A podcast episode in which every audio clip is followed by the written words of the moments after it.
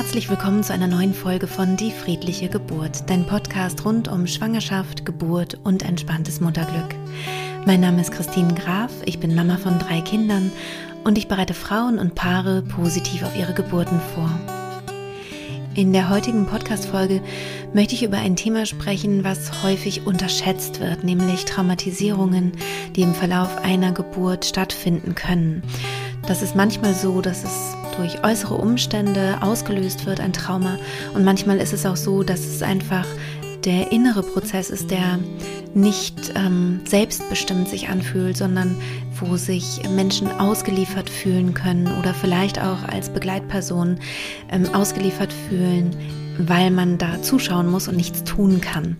Und es gibt viele Gründe, warum Trauma bei einer Geburt Teil sein kann und oft ähm, wird es von den Betroffenen gar nicht so eingeschätzt. Also sie denken, ja, das ist ganz normal für eine Geburt. Oft wird es auch so im Freundeskreis äh, vielleicht oder ja, im Familienkreis auch so besprochen, dass das eben normal ist. Hauptsache, das Kind ist gesund. Und Umso wichtiger finde ich, dass wir das hier in diesem Podcast ansprechen und dass ich auch nicht alleine bin. Ich freue mich sehr darüber, dass ich Tanja Sahib hier im Interview zu Gast habe. Sie ist Psychologin und Autorin, hat viele Bücher rund um das Thema traumatische Geburt geschrieben und sie hat sich eben auch darauf spezialisiert. Also sie ist ähm, Traumatherapeutin im Bereich oder spezialisiert auf äh, Geburten. Wenn du möchtest, kannst du uns bei diesem Interview wieder zusehen. Es gibt dazu wieder ein passendes YouTube-Video. Und ich freue mich natürlich sehr, wenn du selbst betroffen bist, dass du ein bisschen was an die Hand bekommst, was du vielleicht tun kannst oder ähm, dass du dich überhaupt richtig einschätzen kannst in deiner Situation. Guten Morgen, liebe Tanja.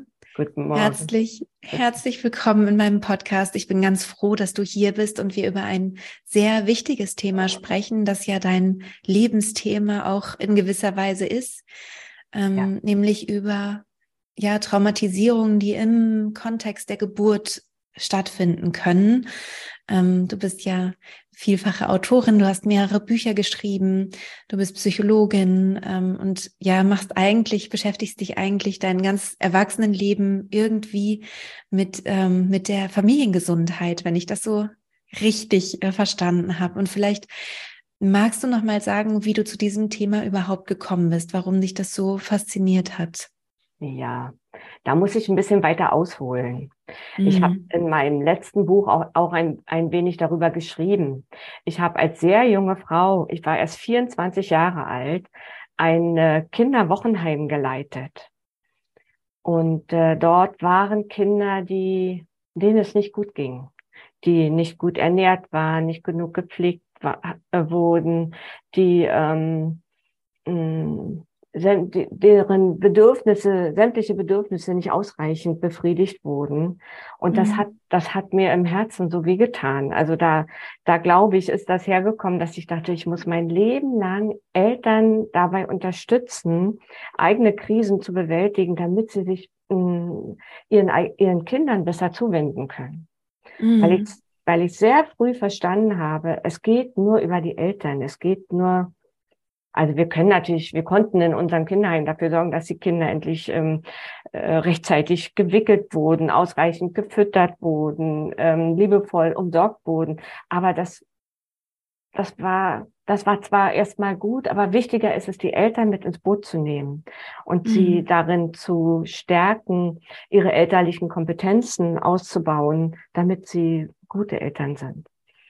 Und ja. ähm, dann habe ich äh, mein Abitur auf der Abendschule gemacht.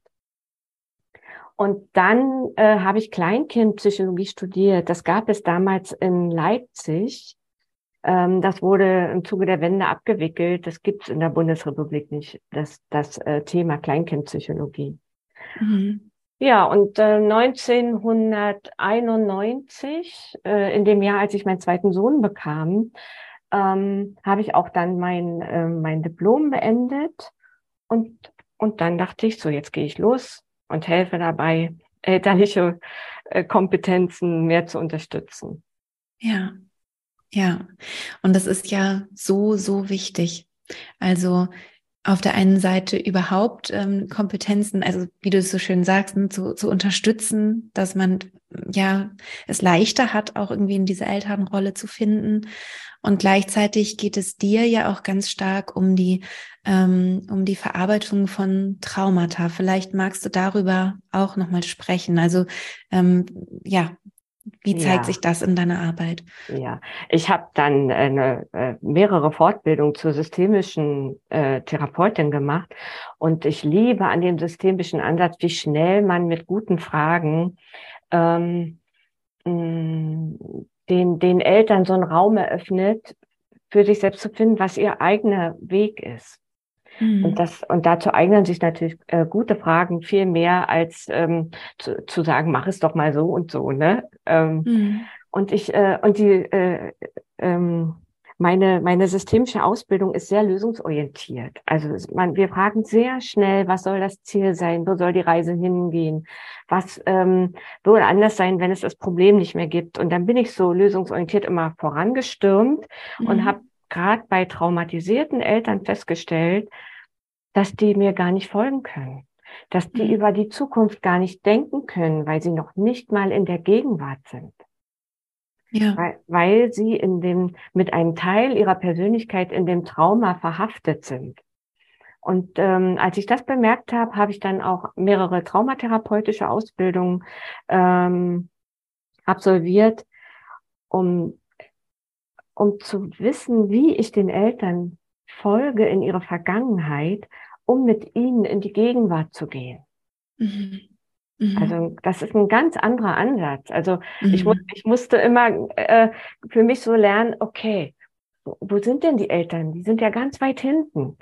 Ähm, äh, äh und da muss ich dorthin gehen und eine Atmosphäre der Sicherheit schaffen und mhm. ihnen erlauben, noch mal zu gucken, was hat sie so dissoziieren lassen, dass sie nicht in die Gegenwart kommen können. Kannst du noch mal dissoziieren erklären für alle, die es jetzt vielleicht nicht wissen, was es ist, was ja. es damit auf sich hat? Ja, also ein, ein Trauma ist ein außergewöhnliches, eine außergewöhnliche Bedrohung.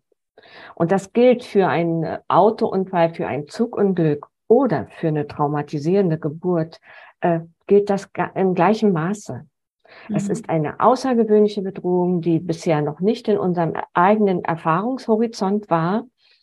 Und äh, wir haben, wir haben nur drei Möglichkeiten, darauf zu reagieren. Entweder wir greifen an, oder wir rennen weg, oder wir erstarren, wie das Kaninchen vor der Schlange, und hoffen, dass die Schlange nicht gut sehen kann. Also, also, ne, und dieses Erstarren nennen die Traumatherapeuten dissoziieren. Also ähm, man sagt auch, der Körper bleibt da, die Seele zieht sich zurück. Mhm. Oder oder die Seele hängt plötzlich an einer Zimmerdecke und äh, schaut dem Ge Geschehen zu. Also Menschen, die in ihrem Leben aufgrund äh, schrecklicher Ereignisse öfter dissoziieren mussten, die gehen eher nach außen, stehen plötzlich neben dem Chirurgen am OP-Tisch oder gucken von oben auf sich herab. Ähm, Menschen, die das Glück hatten, bisher ähm, psychisch so gesund zu bleiben, weil sie nie so etwas Schlimmes erlebt haben, ähm, die ziehen sich eher in sich selbst zurück. Das nennen wir Dissoziieren. Mhm. Den Körper zurücklassen, aber die Seele äh, versteckt sich. Mhm. Mhm. Und das ist natürlich eine, ein, ein Überlebensmechanismus, der gar nicht negativ bewertet werden darf. Weil anders würde diese Person die Bedrohung gar nicht ertragen. Ja. Das ist so eine Hintertür, durch die die Seele fliehen kann, die Dissoziation. Und während des Dissoziierens ähm, werden auch ganz andere Hormone ausgeschüttet, schmerzlindernde Hormone oder ähm, die, die Sinneswahrnehmung ändert sich. Also zum Beispiel können sich traumatisierte Frauen sehr gut daran erinnern, was die Hebamme für schöne Ohrringe hatte oder oder dass, äh, dass ihnen die Brille des, des Chirurgen gefallen hat. Also solche, solche Details, wo sie können, mhm. sie können ganz, ganz viel nicht erinnern, aber solche angeblich unwichtigen Details. Mhm. Und was sie immer wissen, ist, wo ist hier eine Tür? Kann ich noch fliehen? Also die gerichteten Sinne haben ja die Funktion, eventuell noch der Situation entkommen können zu wollen. Nur kann eine hochschwangere, gebärende Frau kann nicht fliehen. Mhm. Sie muss da bleiben. Sie kann auch nicht angreifen, obwohl ich solche Geschichten auch schon gehört habe. Eine Frau, die, die um sich mhm. geschlagen hat und, ähm, und die, den, die, den Zugang abgerissen hat und versucht noch äh, aus dem OP-Saal zu kommen. Ganz schreckliche Geschichte. Aber let, ganz, aber letztendlich war das ein gesunder, auch ein gesunder Überlebensmechanismus. Mhm. Ja. Ja. Begegnet dir das häufig, dass sich ähm, Familien bei dir melden wegen einer äh, traumatisierenden Geburt, also wegen einer solchen Erfahrung? Ja. Oder stellt es sich vielleicht auch erst später im Verlauf raus, dass die Geburt traumatisierend war? Ich habe die Beobachtung gemacht, dass vielen Frauen gar nicht bewusst ist, dass sie traumatisiert sind. Ja, das eine wie das andere. Also mhm. es melden, ich habe, ähm, es gab mal einen Artikel von von mir in der Berliner, also über über mich und äh, unsere Beratungsstelle in der Berliner Zeitung. 2017 war das, glaube ich. Und danach meldeten sich ältere Frauen, deren mhm. Geburten 15, 20, 30 Jahre her waren. Ja, das kenne ich auch. Mhm. Und ähm, und die, also, die, also diese Frauen habe ich alle nicht länger begleitet als, als junge Frauen. Ein Jahr mhm. vielleicht, höchstens anderthalb. Ähm, und dann sind sie all die Heilungsschritte gegangen, die auch, die auch äh, junge Frauen, deren Geburten noch nicht so lange her waren. Ähm, äh, äh also die Heilungsschritte gingen eigentlich recht schnell. Ja, es will auch irgendwann losgelassen werden. Aber wir brauchen eben Unterstützung. Ich habe da immer gerne das Beispiel von einem gebrochenen Bein. Hm. Da würden wir ja auch auf jeden Fall ähm, natürlich dem Bein die nötige Behandlung geben. Ähm, und wenn ich halt mir nur, nur das Knie irgendwo geprellt habe, vielleicht eher nicht, dann schafft es der Körper auch alleine. Und genauso eben auch bei einem Psychotrauma, bei, bei bestimmten traumatischen Erlebnissen schafft es die Psyche alleine, das gut zu verdauen. Und ähm, bei einer schwereren Verletzung, psychischen Verletzung, da braucht es einfach Unterstützung. Ja, also es braucht vor allem mh, hm, so bestimmte Schritte wie wie ähm, Psychoedukation. Also die, ja die Menschen müssen erstmal verstehen, dass sie traumatisiert sind. Also genau. so ein ganz klassischer Satz, den ich öfter in meinem Leben gehört habe, ist, erst hatte ich eine ganz schlimme Geburt und jetzt werde ich auch noch verrückt. Ja.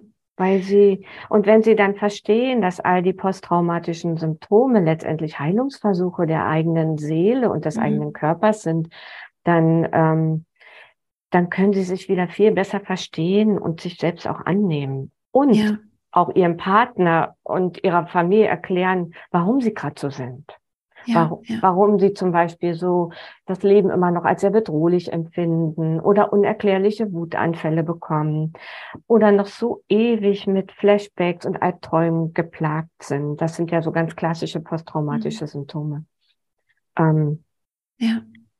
Ähm, oder mh, mm, bestimmte Situationen lange, lange verdrängen oder vermeiden. Es gibt immer wieder Frauen, die können nicht an der Geburtsklinik vorbeifahren, wenn dort etwas mhm. Schlimmes passiert ist. Sie müssen Umwege durch die ganze Stadt nehmen, um bloß dort nicht vorbeizukommen. Äh, was noch so ein posttraumatisches Symptom ist, ist diese ähm, erhöhte Schreck Schreckhaftigkeit. Also ähm, der Körper hat noch gar, ist noch gar nicht runtergefahren. Der Körper hat noch nicht verstanden, dass die Gefahr vorbei ist. Mhm. Sodass diese Frauen äh, tatsächlich gar nicht mehr richtig am gesellschaftlichen Leben teilnehmen können, weil vieles sie sehr erschreckt. Und das, äh, und da, und wenn ich all diese Symptome aufzeige, dann wird ja auch klar, dass die, dass es, dass die Lebensqualität enorm abgenommen hat nach einem traumatischen Ereignis ja, ja. Ich habe den Eindruck, ähm, dass es über die Jahre auch abnehmen kann, also immer weiter abnehmen kann, also auch ohne eine therapeutische Begleitung. Mm, ich habe ja einfach durch, durch meinen Beruf häufig dann einfach Gespräche auch äh, zu diesem Thema natürlich. Und mir begegnet das wirklich häufig auch von wirklich älteren Frauen, 60, 70-Jährigen, die sagen, mhm. oh Gott, über die Geburt darf ich gar nicht reden. Oder mir ist es mal passiert, dass wir in so einem, ähm, ja, an einem großen Tisch saßen und ich gefragt wurde, was arbeite ich denn? Und ich sag das. Und eine Frau geht, steht auf, die war auch ungefähr so um die 60, gesagt, das kann ich nicht, kann nicht über Geburt, sofort Tränen gekommen, ist rausgegangen, Ra Raum verlassen. Wo ich gemerkt habe, okay, die, die Symptome haben sich verändert. Ähm, es ist nur noch bei dem direkten Kontakt mit dem Thema Geburt, dass das hochkommt in Form von Tränen, aber es ist eben immer noch einschränkend. Es ist immer noch etwas, was immer wieder ähm, ja, aufs, auf, ich sage immer so, auf den Schreibtisch gespült wird als unerledigt. Bitte ablegen. Ja, das ist immer noch, immer noch unerledigt. Ja, ja. Also ich fürchte ja für all diese Frauen, wenn so, wenn sie älter werden mhm. und äh, diese Verdrängungsmechanismen nicht mehr so gut greifen, weil sie vielleicht dement werden oder oder irgendwann einfach diese, diese, ähm, diese, diese Verdrängungskraft stärker ist, dann, mhm. dann geht es den Frauen nicht gut, wenn sie sehr alt sind.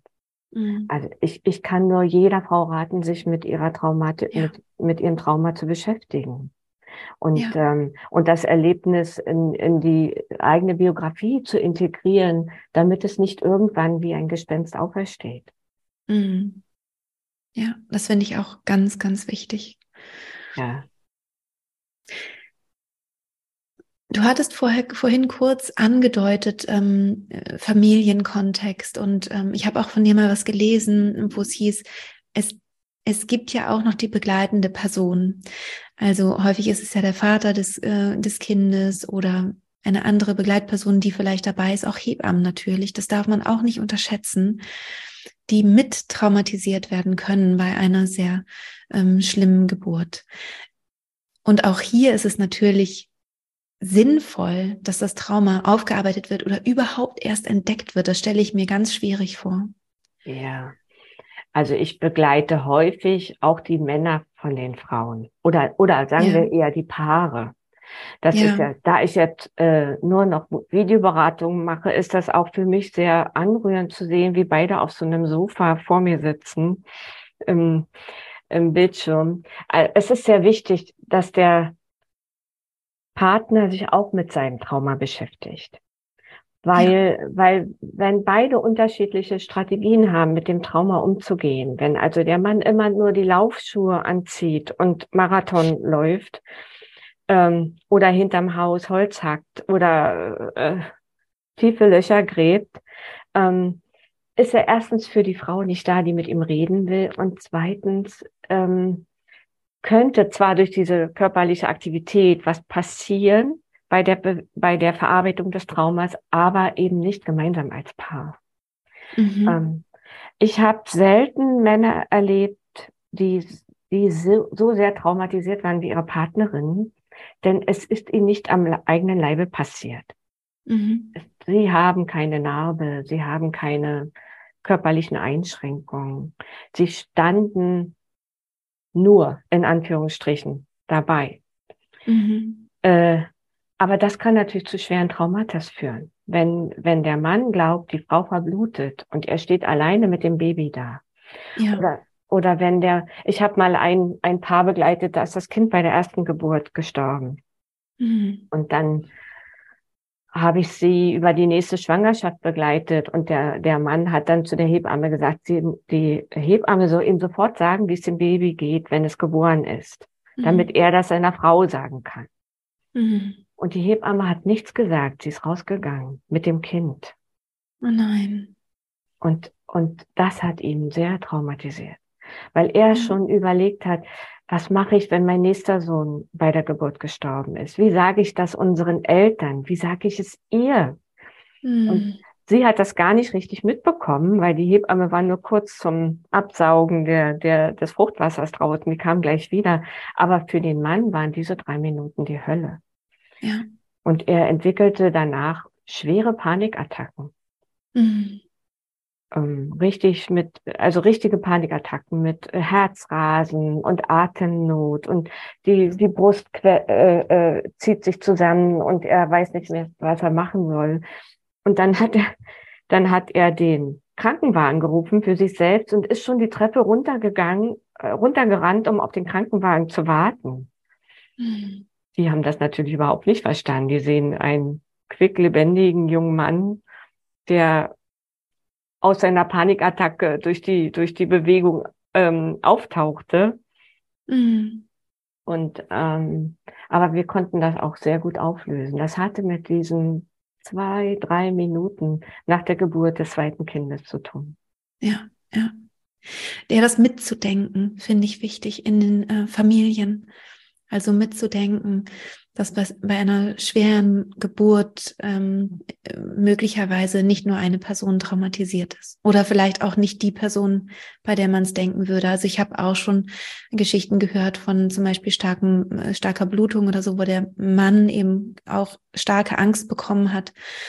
Und der Frau ging es die ganze Zeit super, die hat das gar nicht mitbekommen und war glücklich und eben gar nicht äh, traumatisiert. Das kann ja auch sein. Ne? Das ist einfach die Einschätzung der Situation auch, die mit reinspielt in das, ähm, wie man es psychisch dann verarbeitet oder auch nicht. Mhm. Ja, und auch der Mann bringt ja ein Repertoire aus seinem bisherigen Leben mit, das ja. ihn, das ihn auch schneller dissoziieren lassen könnte als vielleicht als vielleicht ein anderer, also jemand mit einer mit einer anderen mhm. äh, psychischen Ausstattung. Ne? Ja, ja. Hm. Ich finde wichtig, wenn, wenn ich Mann und Frau begleite, finde ich es wichtig zu gucken, dass sie einander gut verstehen. Mhm. Also, dass sie die, ähm, die posttraumatischen Reaktionen gut, dass sie, dass sie das verstehen, warum der Partner so handelt und die Partnerin so handelt. Mhm. Dass sie nicht, dass die Frau nicht denkt, der geht ja schon wieder zwei Stunden rennen und ich sitze ganz alleine da und brauche doch jemanden zum Reden. Mhm. Und, und er nicht, wenn sie sagt, ich muss mal mit über die Geburt reden, dass er nicht aus dem Zimmer rennt und sich im Bad einschließt. Mhm. Weil wenn sie über die Geburt redet, dann kommt ja bei ihm was hoch, was er auch noch nicht richtig, wo er, wo er nicht weiß, wo er das hintun soll. Und wenn er aber der Frau ausweicht und sie sich einsam fühlt, dann hat die Beziehung insgesamt aus meiner Sicht eine schlechte Prognose. Ja. Und, und das zerreißt mir das Herz. Darum rede ich so viel mit den Paaren. Mhm. Weil, äh, wenn wir uns vorstellen, wenn ein, ein glückliches junges Paar beschließt, ein Kind zu bekommen, und dieses Kind so die, der I-Tupf ihrer, ihrer wunderbaren Beziehung sein soll. Mhm. Und dann ist das ein Trauma und das Paar lebt sich auseinander durch unterschiedliche äh, posttraumatische Reaktionen. Mhm. Dann, dann ist das doch eine ganz, ganz, ganz traurige Geschichte. Ja, das ist natürlich auch aus unserer Perspektive äh, der Traumatherapeutin ganz schlimm, weil wir ja beide äh, ja regelmäßig erleben, dass man ja was tun kann. Ne? Also dass es, dass es die Hilflosigkeit nicht braucht, sondern dass wir eben was, was machen können, um das eben aufzulösen, auch das Trauma, um das zu verarbeiten. Ja, ich habe ja ähm, einige Jahre lang immer Vätergruppen geleitet mhm. weil ich mhm. das so toll fand, wenn mal die Männer unter sich sind. Ja. Ähm, ich habe leider keinen Psycho männlichen Psychotherapeuten gefunden, der, der diese Gruppen leitet. Zum Schluss habe ich die dann geleitet, weil ich das so wichtig fand und ja. weil auch drei Väter auf mich zukamen und sagten, wir finden das ungerecht, dass du immer Müttergruppen machst, aber keine Vätergruppen. Und dann habe mhm. ich gedacht, okay, drei habe ich schon. Mhm. Ähm, und äh, das war eine, ich erinnere an eine Gruppe, da waren acht Väter. Mhm. Und die, und da waren die drei dabei, die wirklich ein Anliegen hatten, die Lebensgefahr der Frau, die Lebensgefahr des Kindes, ähm, ähm, ein, eine Geschichte war, wo der Mann auch durch die, durch, durch die, das Agieren des medizinischen Personals so, so traumatisiert war. Und mhm. die anderen fünf Väter kamen alle rein und guckten mich so an und sagten, ähm, ich, ich habe gar kein Problem mit der Geburt. Ich bin nur hier, weil meine Frau das möchte. Mhm. Was gar nicht stimmte. Als dann, mhm. als dann die Gesprächsrunde entstand, das war so ein, sie haben einander so verstanden. Mhm. Auch als Männer. Also, mhm. und sie konnten natürlich auch über Themen reden, über die redet niemand, dass die Frau zum Beispiel keine Berührung und erst recht keine Sexualität mehr nach einer traumatisierenden Geburt haben möchte. Mhm. Also, ähm, natürlich, Sex im ersten Lebensjahr eines Kindes wird eh überbewertet, ne? Also auch wenn die Geburt wunderschön war, hm, gibt es wenige Paare, die die recht schnell wieder ein, ein erfülltes Sexualleben aufnehmen. Aber nach einer traumatisierenden Geburt kann das ein, zwei, drei Jahre dauern, mhm. weil die, weil die Frau, weil die äh, körperliche Berührung des Mannes wie ein Trigger sein kann. Also sie, sie, sie spürt nicht, ah, da will mich mein Mann anfassen und der will mir mhm. Gutes tun, sondern sie spürt, da überschreitet schon wieder jemand, meine Grenzen und, äh, und tritt in meinen, in meinen körperlichen Raum ein. Mhm. Also ein, man sagt dazu Trigger, also ein Trigger der traumatischen Erfahrung. Und das ist auch nicht gut für die Beziehung, wenn sie einander nicht als als Tankstelle für Wohl, Wohlbefinden ähm, erleben können. Mhm. Und, und der Mann, der braucht auch eine psychoedukative Erklärung. Er muss ja, er muss verstehen, es hat nichts mit ihm zu tun. Sie ja. lehnt nicht ihn körperlich ab. Wenn, ja. wenn die beiden schon mal äh, auf eine wunderbare Weise zusammen waren, dann wissen sie auch, sie können einander, sie mögen einander, sie können einander riechen, sie mögen eigentlich auch die Berührung des anderen. Mhm. Aber nach einem Trauma ist das alles weg, weil sie Sie muss darauf aufpassen, dass nie wieder jemand ihre Grenzen überschreitet. Hm. Ist deine Erfahrung so, dass das immer so ist? Also, dass man, dass man sich so zurückzieht körperlich und diese, ja, diese, diese Grenzen wahren möchte? Oder gibt es auch ähm, Reaktionen, dass die Frauen sagen, ich brauche ganz viel Körperlichkeit, ich brauche ganz viel körperliche Nähe? Nee. Ist immer eigentlich diese Distanz. Ja, Mhm. Also war es, wir dürfen aber eins auch nicht vergessen. Die äh, Frau hat das Baby im Arm.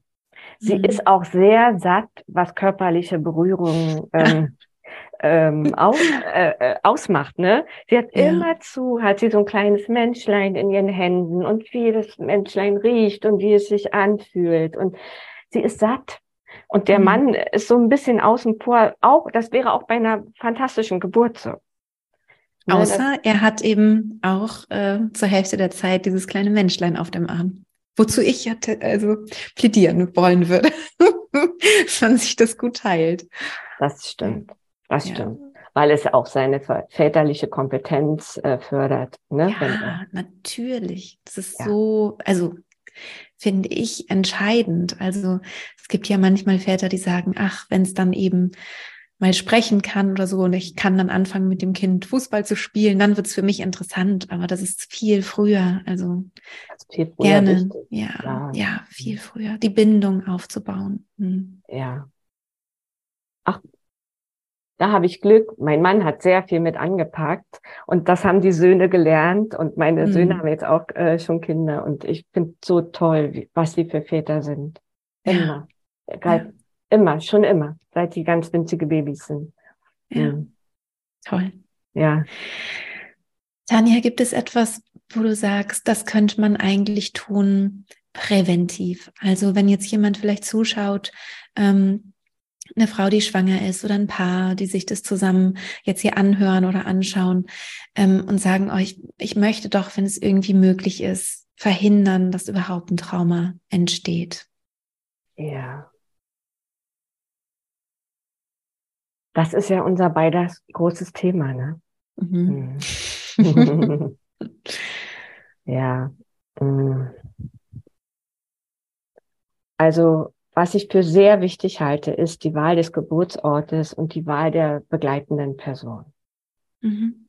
Ähm, und ähm, ich begleite ja sehr viele Frauen auf dem Weg zur zweiten Geburt. Mhm. Und da nehme ich auch immer den Partner mit ins Boot und wir üben bestimmte, ähm, bestimmte Stabilisierungstechniken. Mhm. Weil ähm, wenn,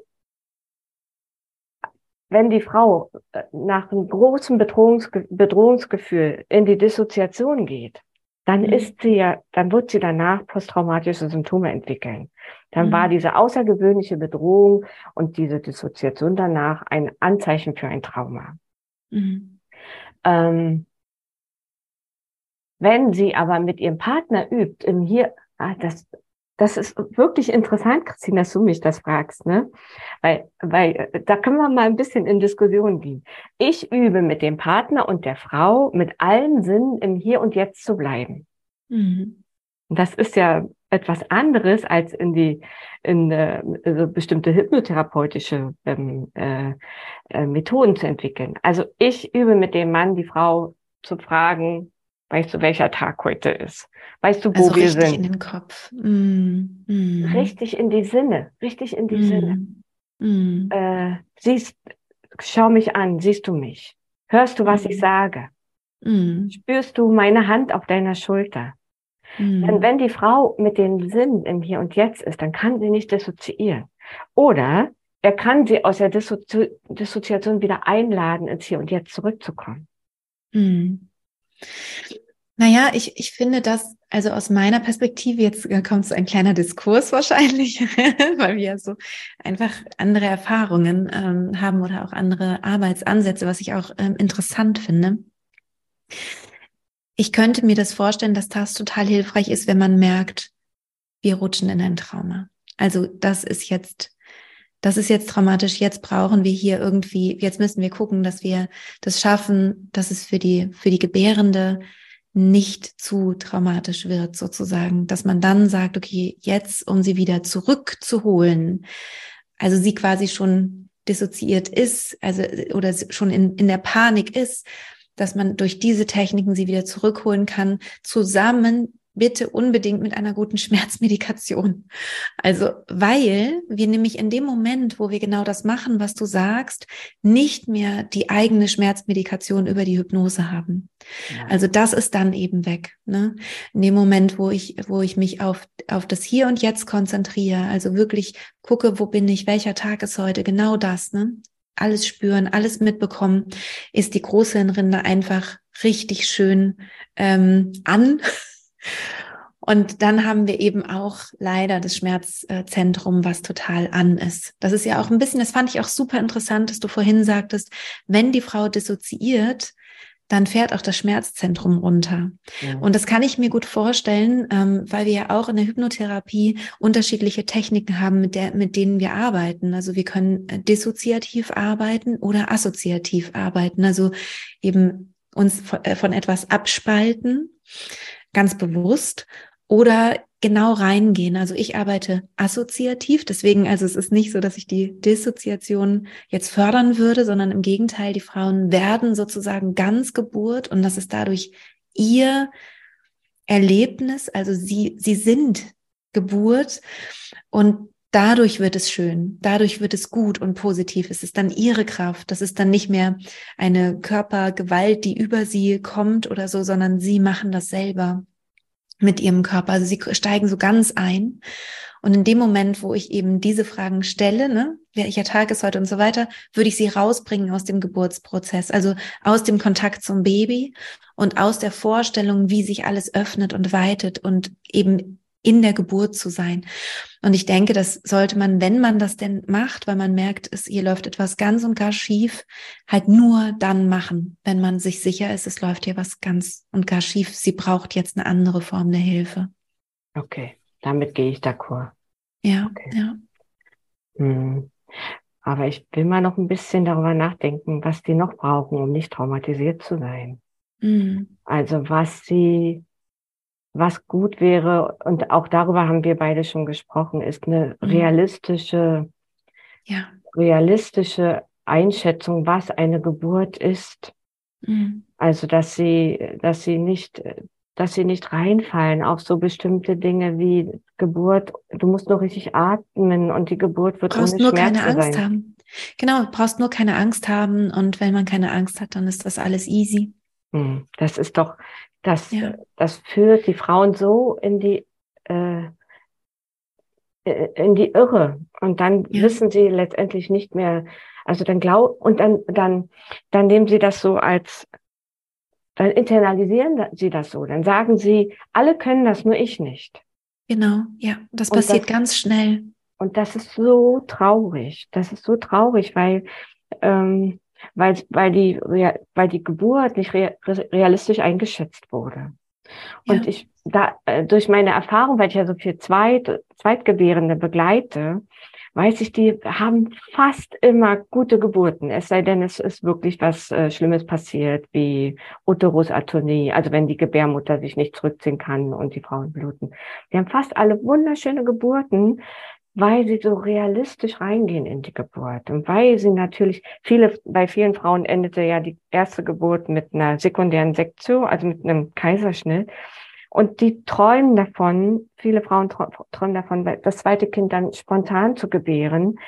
Und trotzdem sind sie offen dafür, sollte es wieder eine Sektion werden. Ja. Also sie sind so, sie sind so offen für den Geburtsmodus.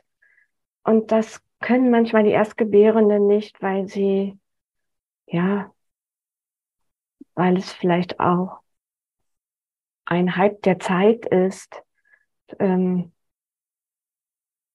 zu, zu sagen, du kannst deine Geburt kontrollieren. Mhm. Ich weiß es nicht. Aber ich, ich sehe ja viele Frauen, die über das Unkontrollierbare einer Geburt, gerade äh, am Ende in der Austrittsphase, mhm. so erschreckt waren.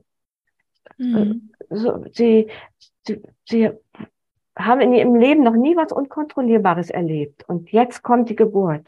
Und jetzt plötzlich verlieren sie völlig die Kontrolle und können auch schlecht die Kontrolle an ihren eigenen Körper oder an die Geburtshelferinnen abgeben. Mhm. Und stehen dann ganz alleine da und, ähm, und sind dann traumatisiert. Ich finde es total äh, interessant, was du sagst, weil ich ja selber zwei traumatische Geburten erlebt hatte und genau das auch erlebt habe, was du sagst. Also die Austrittsphase bei meinem zweiten Kind, also bei mir nicht ganz genau, wie du sagst, weil meine zweite Geburt war schlimmer als die erste, weil ich einfach aber eben auch nicht in der Traumatherapie dazwischen war, sondern ich habe es einfach verdrängt und dann war eben die zweite noch mal schlimmer. Das tut mir leid. Genau, und dann war es in der Austrittsphase so, dass ich wirklich dachte, ich bin komplett meinem Körper ausgeliefert. Also es war wirklich wie eine Gewalt, die durch mich durch, also gebrochen ist. Das war ganz schlimm für mich. Und davon habe ich mich lange nicht erholt. Und für mich war tatsächlich entscheidend, mich so vorzubereiten und auch bei der Geburt so zu sein, also so einzusteigen in die Geburt, dass ich wirklich wahrnehme, das ist mein Körper. Also, dass ich mich mit meinem Körper so sehr identifizieren konnte. Also, dass ich nicht das Gefühl hatte, und das ist interessant, dass hier was Unkontrolliertes passiert, sondern dass ich in der Lage war, mich dem absolut hinzugeben, was mein Körper hier macht. Also ich, ich war ganz identifiziert mit meinem Körper. Und dann gab es was, ich hatte mir vorgenommen, ich möchte mein Kind ausatmen. Ich hatte ein viereinhalb, fast viereinhalb Kilo Kind, wirklich ein Brock, dachte, ich kann sie ausatmen. Das war mir ganz wichtig, weil ich zuvor eben so ähm, mich ausgeliefert gefühlt hatte in diesen, in diesen anderen beiden, beiden Geburten, dass ich gesagt habe, nein, diesmal atme ich es einfach aus. Es wird eine ganz andere Geburt. Das war wie für mich so ein Zeichen dafür, ob äh, das möglich ist oder nicht. Und mein Körper hat mir halt gezeigt, du spinnst wohl, dieses große Kind jetzt hier ausatmen zu wollen und hat halt selber äh, Kontraktionen er, er, erzeugt, die mhm. mich wirklich, also da war nicht an Ausatmen zu denken. Ich habe es immer, jede zweite Welle habe ich immer geschafft, so, nur, zu atmen, ganz viel Kontrolle. Danach kam das wie eine Riesenwelle über mich, ne, die, die gesagt hat, nix da, du presst, also ja, du, du gibst mit, mit äh, Stoff. Es ging gar nicht anders. Und gleichzeitig habe ich das beobachtet und fand es toll und habe gedacht, wie cool, was der Körper hier macht und wie der mir zeigt, dass ich hier überhaupt nichts zu sagen habe, sondern dass er das macht, wie er will. Und gleichzeitig war ich nicht in dem Gefühl, dem ausgeliefert zu sein, sondern ich hatte das Gefühl, durch diese starke, durch dieses starke Identifizieren und diese starke Hingabe an den Prozess selbst, dass das für mich ähm, gut war und ich das in ganz positiver und eher beeindruckender Erinnerung habe. Ich hatte also nach dieser Geburt das Gefühl, die Kraft war ja die gleiche, also ne, diese, diese, diese Stärke war ja die gleiche wie bei den anderen Geburten. Aber diesmal hatte ich halt das Gefühl, ich bin die Löwin. Nicht, da kam eine Ge Naturgewalt über mich, sondern ich habe diese Kraft und habe mich danach wirklich so stark gefühlt und habe wirklich das Gefühl gehabt, okay, ich kann, ich kann jetzt alles, weil wenn ich das kann, dann kann ich alles. Und da habe ich, ja, da habe ich schon das Gefühl, wenn man in der Schwangerschaft in diesen starken Kontakt geht zu seinem Körper, zu seinem Baby, zu dieser Schwangerschaft, zu den, zu dem Organ der Gebärmutter, dem Muttermund, also all diesen Kontakt schon herstellt, den man dann bei der Geburt braucht, kann man es schaffen, dass man eine andere Art der Identifikation findet und und die Geburt anders erleben kann. Und gleichzeitig finde ich es total wichtig, was du sagst, ist der realistische Blick, zu sagen, das wird auf jeden Fall super anstrengend werden. Das wird eine riesige Herausforderung werden und nicht mal eben so easy peasy. Und was du auch sagst, diese Offenheit ähm, für den Geburtsverlauf. Zu sagen, es kann sein, ich brauche Unterstützung von außen. Und das ist gut, dass wir hier in Deutschland leben oder auch vielleicht in einem anderen Land, wo wir diese Unterstützung einfach haben, wo eben Fachleute kommen, die ja uns dann eben helfen können. Mhm. Schön, wie du das sagst. Also äh, du hast gesagt, ich bin eine Löwin, ne? Ähm, mhm. Ich frage manchmal die, ich frage manchmal die Frauen, was wären sie denn für? Also ich sag, wir sind doch auch nur Säugetiere.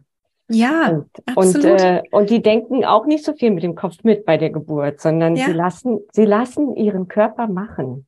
Ja, und genau das. das.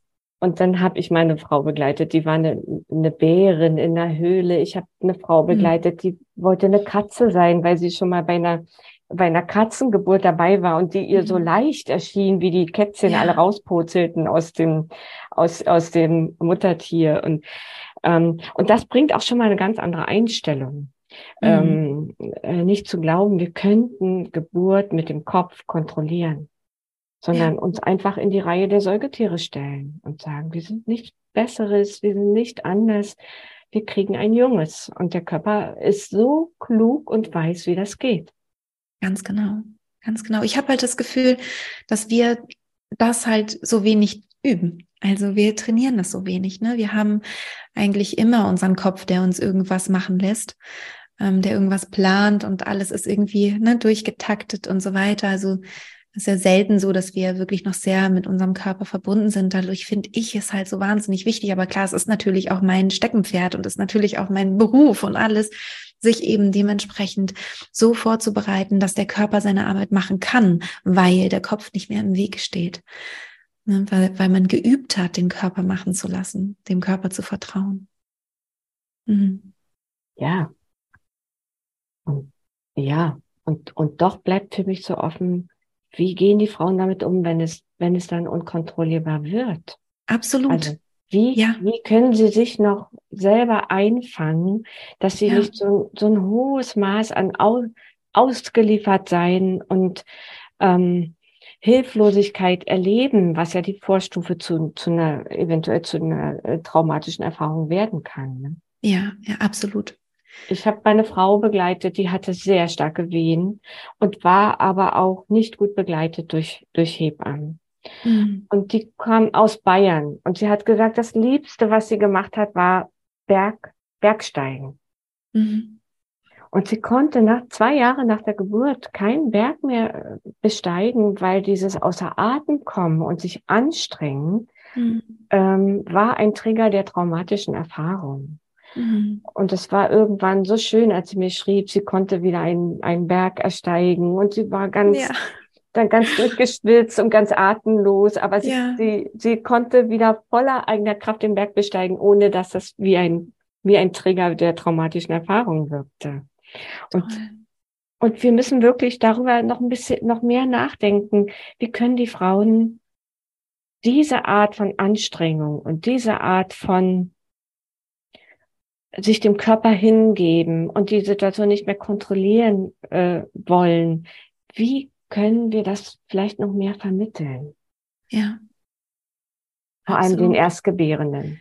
Ja, jede, ja. jede Zweit-, Dritt-, Dritt-, Viertgebärende weiß genau, wovon die Rede ist. Aber wie können wir das so vermitteln, dass die Frauen, unser Klientel ist so gut gut gebildet, ne? Und so mhm. hat äh, hat äh, aus eigener Kraft alles erreicht, was sie wollte. Eine gute Schulausbildung, ein gutes Studien, einen guten Studienabschluss, vielleicht einen ganz tollen Job, in dem sie immer äh, aus eigener Kraft alle, alle Ziele erreichen. Und dann kommt die Geburt und, mhm. und es nutzt nichts zu sagen, ähm, ja, ich, ich äh, strenge mich mal hier sehr an und dann, und, und dann habe ich alles unter Kontrolle. Nein, das ist was anderes. Darüber ja, hast du auch sehr, sehr schön geschrieben. Ja, ja. Mhm. Ja, das ist so wichtig. Und ich ähm, habe ähm, in den ersten Jahren meiner Arbeit es unterschätzt, wie, wie leicht, egal, also ich hatte da auch schon immer das Gefühl, dass ich gesagt habe, und wenn du Unterstützung brauchst, dann hol dir Unterstützung. Das ist vollkommen in Ordnung. Die Geburt ist eine riesige Herausforderung. Es ist eine Grenzerfahrung. Das habe ich alles von Anfang an immer gesagt. Und trotzdem habe ich gemerkt, das wird gar nicht gehört. Es wird nur gehört, dass ich eine schmerzfreie dritte Geburt hatte. Das heißt, ich habe dann irgendwann angefangen, das zu drehen und das gar, gar nicht mehr so zu, zu sagen oder also noch ganz selten, wenn ich halt direkt gefragt werde oder so, sage ich, ja, ich habe das so erlebt. Und gleichzeitig ist das eher selten. Ich würde sagen, eher so 15 Prozent meiner Teilnehmerinnen haben wirklich auch das Gefühl, ganz starke Körperempfindungen zu haben, aber nicht dieses Auergefühl, also nicht dieses Schmerzgefühl zu haben. Ähm, und ich merke halt, es ist viel wichtiger zu sagen, ähm, dass es eben so herausfordernd ist und dass es in der Herausforderung gleichzeitig gut sein kann. Und dass das das Ziel sein sollte. Und dass es eben wichtig ist, sich Unterstützung zu holen, wenn man sie braucht. Und dass es vollkommen in Ordnung ist. Ich betone das jetzt in meinem neuen Kurs zum Beispiel auch noch viel, viel stärker als in meinem noch, also älteren oder in meinen beiden älteren Kursen, weil ich gemerkt habe, dass dieser, ja, dieser Gedanke, alle schaffen das, nur ich nicht. Oder ich habe irgendwie versagt, weil ich hatte ja jetzt Schmerzen bei der Geburt. Wie auch immer der entstanden ist, es geht total schnell. Es ist so, als wären wir Frauen halt wirklich so darauf gepolt. Ich weiß nicht, ob es bei Männern auch so ist, aber ich habe das Gefühl, es ist vor allem so ein Frauending mit diesem Perfektionismus, als wären wir so auf die Eins getrimmt. Ich möchte eine Eins plus haben. Also ich möchte, ich möchte einfach die beste Zensur, die möglich ist, irgendwie erreichen und eben zu merken, es geht ja auch um Demut, es geht ja auch darum, ja. das ist ein, das ist ein Naturschauspiel. Wir können einem anderen Naturschauspiel nicht so, also wir können nicht mittendrin sein. Wenn wir jetzt, weiß ich nicht, einen Vulkanausbruch hätten oder so, dann würden wir zuschauen und würden sagen, wow, was die Natur da kann. Oder sagen wir einen Sonnenaufgang oder einen Sonnenuntergang, so um mal was weniger Bedrohliches zu nehmen. Ähm, dann kann man sagen, wow, wie beeindruckend ist das? Und bei der Geburt ist es in uns. In uns passiert plötzlich so ein Naturschauspiel. Ja, vielleicht muss man darüber mehr reden. Das finde ich schön, ja. das Beispiel. Das ja. finde ich schön. Auch das mit dem Vulkanausbruch, weil letztendlich passiert ja sowas ähnlich in, ähnliches, ja, ne? Die, die ganze Zeit, 100 Jahre steht der Berg so ruhig und schön da und plötzlich steigt Rauch auf, dann kommt Feuer und dann kommt die Lava. Ne? Also es ist so, das ist ähm, so so was Ähnliches passiert ja auch bei der Geburt. Also so ja. Äh, nicht unbedingt was Ähnliches, aber diese dieses äh, plötzliche Hervorbrechen von Urkräften. Ja. Das haben ja die Frauen noch niemals erlebt. Ja. Ja, und zu sehen, es ist eben nicht easy. Und gleichzeitig hat es in sich oder kann es in sich eine unglaubliche Schönheit haben und einen total beeindrucken. Also, und ich glaube, beeindruckend ist halt jede Geburt. Und das Schöne wäre eben sehr positiv beeindruckend. Ne? Das würde ich mir natürlich total wünschen. Wie schön das klingt. Ne? Und ja. wie, wie groß das Spektrum ist, von positiv beeindruckend bis zu schwer traumatisierend. Absolut, absolut. Und alles gibt es. Und letztendlich bin ich da auch ganz bei dir, dass es ähm, nicht immer möglich ist, das zu verhindern, dass eine Traumatisierung eintritt. Und dann ist es eben wirklich wichtig. Und das möchte ich äh, jeder Familie ans Herz legen, die so etwas erlebt hat, ähm, dann eben das auf, aufzuarbeiten, sich diese Zeit zu nehmen. Hm. Das Wichtigste, was ich bei meiner Begleitung mache, ist ja einen sicheren äh, Raum zu schaffen. Mhm. Also das äh, jetzt, jetzt, wo ich so immer so viel Videoberatung mache, ist ja häufig auch das eigene Zuhause ein sicherer mhm. Raum. Ne? Also ich gehe mit den Frauen in ihr Bett, ich gehe mit den Frauen in, auf das bequeme Sofa oder auf den Lieblingssessel. Das ist ein, äh, und früher war es unser kleiner Beratungsraum im, im Familienzelt. Aber das Wichtigste, was die Frauen brauchen, ist ein sicherer Raum und Verständnis für das, was sie fühlen und ähm, erleben. Weil ähm, das manchmal die eigene Familie nicht so hinbekommt. Ne? Also Mutter oder Schwiegermutter, die sehen dieses neue Menschlein, die sind so fasziniert, die, äh, die, die die haben so Freude an ihrer neuen Rolle als Großmütter und Väter, Großväter ähm, und verpassen manchmal auf die Frauen zu gucken, denen es gar nicht gut geht nach der Geburt. Ja, ja. Und wenn die Frauen versuchen, das zu artikulieren, dann kommt so häufig von den Verwandten der Satz, ja, aber jetzt ist doch alles gut, ne? Guck mal, du hast so ein süßes Baby. Du musst dich doch über das Kind freuen. Und dann stehen die Frauen immer da und sagen, na klar, freue ich mich über das Kind aber ich weiß gar nicht, wer ich bin nach diesem Erlebnis und ich weiß gar nicht, ähm, wie ich die Albträume wieder loswerde und wie ich, ähm, wie ich durch, durch, den Tag komme, ohne ständig Flashbacks zu haben oder große Angst. Ähm, also, und da erlebe ich doch, dass manche Frauen sich so alleine fühlen, mhm. weil es so wenig Verständnis gibt. Und meine Paarberatungen sind nichts anderes als die Partner dazu einzuladen, ihre Frauen besser zu verstehen. Und mhm. umgekehrt, dass die Frauen auch ihre Männer gut verstehen, aber dass äh, diese posttraumatischen Symptome auch bewertet werden als gesunde Reaktionen nach einem außergewöhnlichen Ereignis. Ja. Anja, ähm, du ziehst dich ja gerade mehr und mehr von deiner Berufstätigkeit zurück. Ähm, wie gesagt, du hast ja Bücher geschrieben, die man sich auf jeden Fall mal anschauen kann. Ähm, gibt es noch irgendwie eine andere Möglichkeit, wenn man, wenn man ja mit dir sprechen möchte oder Kontakt aufnehmen möchte? Oder hast du irgendwelche Empfehlungen? Ja, also manch, manche Frau kann doch probieren, mich zu kontaktieren über das Familienzelt, kann mir eine mhm. E-Mail schreiben. Oder, oder ähm, auf meine Webseite gehen, tanja-sahi.de und mir, und dort gibt's ja auch so einen Kontaktbutton und mir schreiben. Mhm. Ähm, ich finde sehr interessant, dass es immer mehr Traumatherapeuten, Therapeutinnen gibt auf dem Gebiet, ähm, mhm. weil ich, weil das ja, weil das wollte ich ja immer. Darum habe ich ja so viele Vorträge gehalten und so viel mhm. und auch diese Bücher geschrieben, dass so eine neue Generation an, an, an Traumatherapeutinnen oder lass sie auch nur Beraterinnen nennen, ähm, äh, da ist für, für die Jungfrauen. Ja so ganz konkrete Empfehlungen kann ich nicht geben. Also es gibt auch viele Hebammen, die eine Zusatzausbildung machen. Zum Beispiel mhm. gibt es eine sehr interessante traumatherapeutische Richtung, die heißt Somatic Experience. Ja, die ist Und auch toll. Die mhm. ist deshalb so toll, weil sie so in den Körper geht.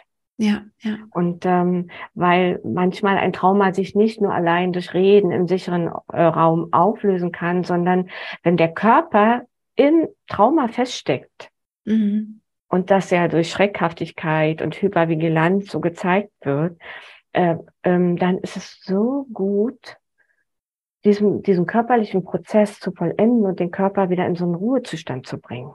Ja. Es gibt, äh, äh, es gibt auch ganz schön Ansatz der Greenberg-Methode, die auch eher mit dem Körper arbeiten. Mhm. Also ich rate den Frauen, guckt euch um, guckt, was zu euch passt, auch aufgrund des, Tra wollt ihr mit einer Psychotherapeutin reden? Wollt ihr zu einer Kunsttherapeutin gehen? Auch da gibt es einige, gerade hier in Berlin, die aus der traumatischen ähm, Erfahrung heraus Kunsttherapie gelernt haben. Mhm. Und da gibt es so gute, so gute junge Therapeutinnen. Ähm, mhm. Und diese Somatic Experience. Also ich, ich kann nur raten, Frauen, macht euch aus, auf den Weg, sucht nach einer Begleitung, die gut zu euch passt. Und das Wichtigste dabei ist, fühlt euch sicher und geborgen. Und wenn ihr das, wenn ihr euch nicht sicher fühlt, dann solltet ihr weitersuchen. Vielen, vielen Dank, liebe Tanja. Gerne. Ja, das war es schon mit dem Interview mit Tanja Sahib. Ich hoffe, dass du viel für dich mitnehmen konntest und es dir gut getan hat. Und wenn du möchtest, kannst du uns auch gerne etwas schreiben. Auf Instagram wird es wieder einen Post geben zu diesem Thema. Unter die.friedliche.geburt findest du mich da. Und da freue ich mich natürlich sehr, wenn wir auch ein bisschen in den Austausch gehen können. Ich wünsche dir auf jeden Fall von Herzen alles Gute, gerade wenn du eine schwierige Geburt erlebt hast, eine belastende Geburt, vielleicht sogar auch eine traumatische Geburt, dass du dich gut erholst und für dich Wege findest, wie du gut damit umgehen kannst und hoffentlich auch Menschen an deiner Seite hast, die dich unterstützen. In diesem Sinn von Herzen alles Liebe, deine Christine.